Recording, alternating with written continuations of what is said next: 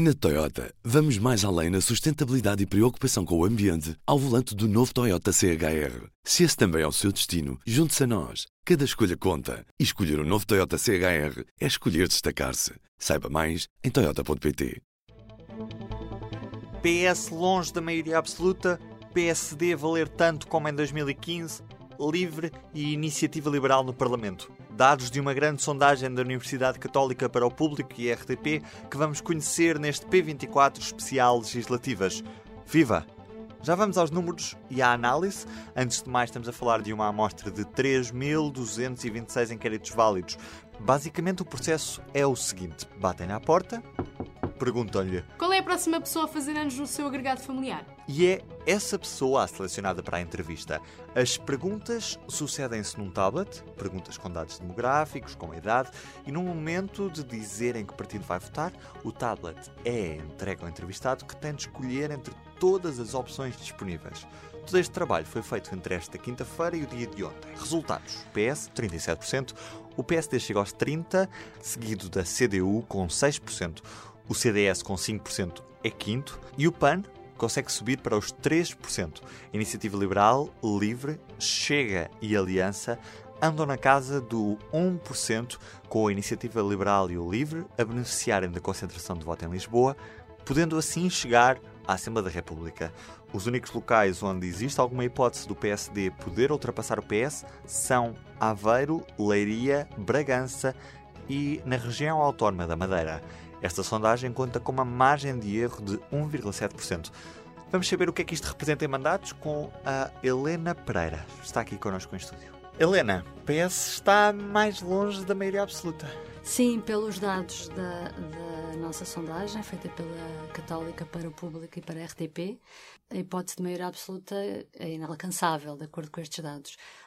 A sondagem dá 37 pontos ao PS, uh, e dá 30 ao PSD. Quer dizer que os socialistas vão precisar sempre do apoio parlamentar de mais partidos? Uh, sim. Se virmos a projeção em termos de mandatos, que isto, em que isto pode resultar, verifica-se que uh, no, num dos cenários basta ao PS um partido para formar, para chegar aos 116 deputados, que é o número que precisa para ter a maioria dos votos. Mas basta um partido que não o PAN. Sim, exatamente. Um partido grande, neste caso, um, um partido um, grande dos mais pequenos. Uh, ou o PCP ou o Bloco de Esquerda. Sendo que aqui nós temos a sondagem tem um intervalo e no intervalo maior uh, é curioso porque no intervalo maior a soma dos deputados do PS que seriam, nesse cenário, 97, uh, precisava de dois partidos para ter essa maioria, não chega só um. Mas isto, estamos a falar mesmo no limiar mais baixinho uh, da, nossa, da nossa estimativa. O trabalho de campo foi feito, começou na quinta-feira da semana passada e decorreu até esta segunda-feira. Isto significa que já apanhou uh, as notícias da, da, acusação, da conclusão da acusação de roubo de munições de tancos e apanhou toda uh, a discussão política que se fez de seguida, porque, como te recordas, uh, tancos começou por ser um assunto que não era da campanha, depois, determinados, em determinados dias, quase não se falava de outra coisa que não da, do caso Tancos. O PSD tem 30% das intenções de voto. Acaba por ser um resultado mais positivo daquilo que foi o resultado do PSD nas eleições europeias. Rui Rio está a recuperar terreno. Sim, se nós uh, olharmos para esta sondagem e virmos uh, uh, o que aconteceu nas últimas sondagens que têm sido divulgadas, uh, verifica-se que a tendência mantém-se, ou seja, o PSD, uh, desde há algumas semanas, tem subido um bocadinho nas sondagens. Isto significa que, de algum modo, a campanha eleitoral terá ajudado.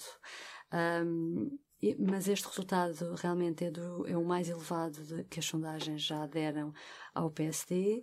Uh, permite que o PSD, se assim for, se conseguir realmente 30%, uh, ah, fique com uma bancada parlamentar que, no limite, pode ter apenas menos dois deputados do que a bancada herdada de Passos Coelho. Portanto, uhum. visto pelo lado do número de mandatos, a diferença de Rio em relação a Passos Coelho não é, poderá não ser assim tão grande como aquilo que prevíamos há alguns meses. Em maio, uhum. fizemos uma sondagem, tivemos uma sondagem idêntica na altura das europeias sobre o que seriam os resultados nas legislativas. Uh, Deixa-me dizer que, em termos de ordem de preferências, verifica-se que se mantém PS à frente, PSD, depois o BE e depois é que surge o PCP. Ah, portanto, esta ordem mantém-se agora também, embora haja aqui uma diferença, que é o Bloco de Esquerda fortalece e o PCP enfraquece. Uh, o que é que isto significa em termos de votação? Significa que o Bloco de Esquerda, que atualmente tem 19 deputados, pode chegar aos 24, e a CDU, que atualmente tem 17, uh, ah, pode ficar com 8 a 13, ou seja, quase metade, arrisca ficar metade do, do, do, da bancada parlamentar que tem agora. O CDS uh, ah, é, tem um comportamento, pode ter um comportamento algo semelhante, tem atualmente 18 deputados, pode ficar com 7 a 11. E há aqui algumas coisas curiosas, que é João Oliveira, que é o líder parlamentar do PCP, não tem uh, eleição garantida, porque ele é, é a cabeça de lista em Évora e o PCP, pela primeira vez, arrisca não conseguir eleger em Évora. E, um, e Luísa Apolónia, por exemplo, que é a líder parlamentar dos Verdes, uh, é candidata desta vez em Leiria pela primeira vez, encabeça a lista de Leiria e também não tem garantida a sua eleição. E o PAN vai ser uma surpresa eleitoral? Uh, sim, vai ser uma surpresa uh, no sentido em que vai crescer mais. Pode, atualmente tem um deputado, pode ter quatro, vai eleger, uh, pode eleger mais em Lisboa e conseguir uh, eleger também em Setúbal e no Porto. Daí, se conseguir isso, é que fará os quatro.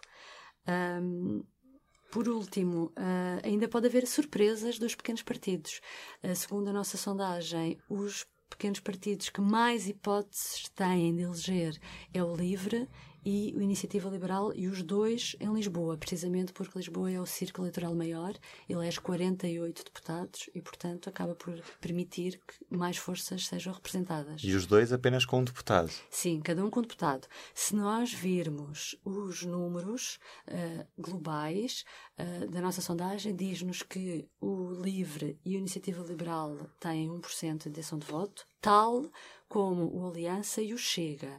Acontece que depois uh, os partidos que conseguem ter uma maior concentração de votos são mais beneficiados e daí que, na altura da projeção em termos de mandatos, tanto o Santana Lopes de Aliança como o André Ventura do Chega não conseguem, podem não conseguir realmente chegar a São Bento.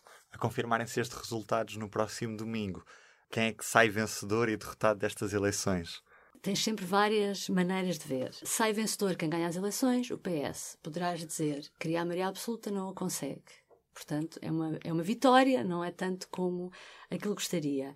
Uh, mas de acordo com estes números, por exemplo, até é curioso que até Rui Rio pode dizer, quer dizer, é o perdedor, porque perde, ele quer ser primeiro-ministro, perde as eleições, claramente, mas o que é que ele pode ganhar? Se tiver este resultado, pode ganhar uh, alguma pacificação interna, porque os adversários internos estavam à espera que, que uh, o PSD derrapasse e tivesse um muito mau resultado. Se tiver 30%, eu diria que as probabilidades de ele ser empurrado para para fora da liderança tornam-se mais difíceis. Não quer dizer que não vá haver tentativas, mas será melhor, para ele um resultado melhor do que ter 21 e 22%. Esta sondagem, o que, acima de tudo, o que, o que mostra é uma, uma tendência que se mantém eh, como eu dizia, de, de, de, perda do PS nos últimos dias de campanha e de alguma consolidação do eleitorado do PSD. Uh, e, portanto, não sei se os números vão ser exatamente iguais a estes, uh, mas uh, a expectativa é de que realmente que a maioria absoluta está mais difícil e de que o PSD na fase final possa se unir um bocadinho mais do que aquilo que há três meses supunhamos. Este episódio teve produção, guião, condução e edição de Ruben Martins e comentários de Helena Pereira. Antes dos votos, ouça as legislativas no P24. Estamos de volta amanhã.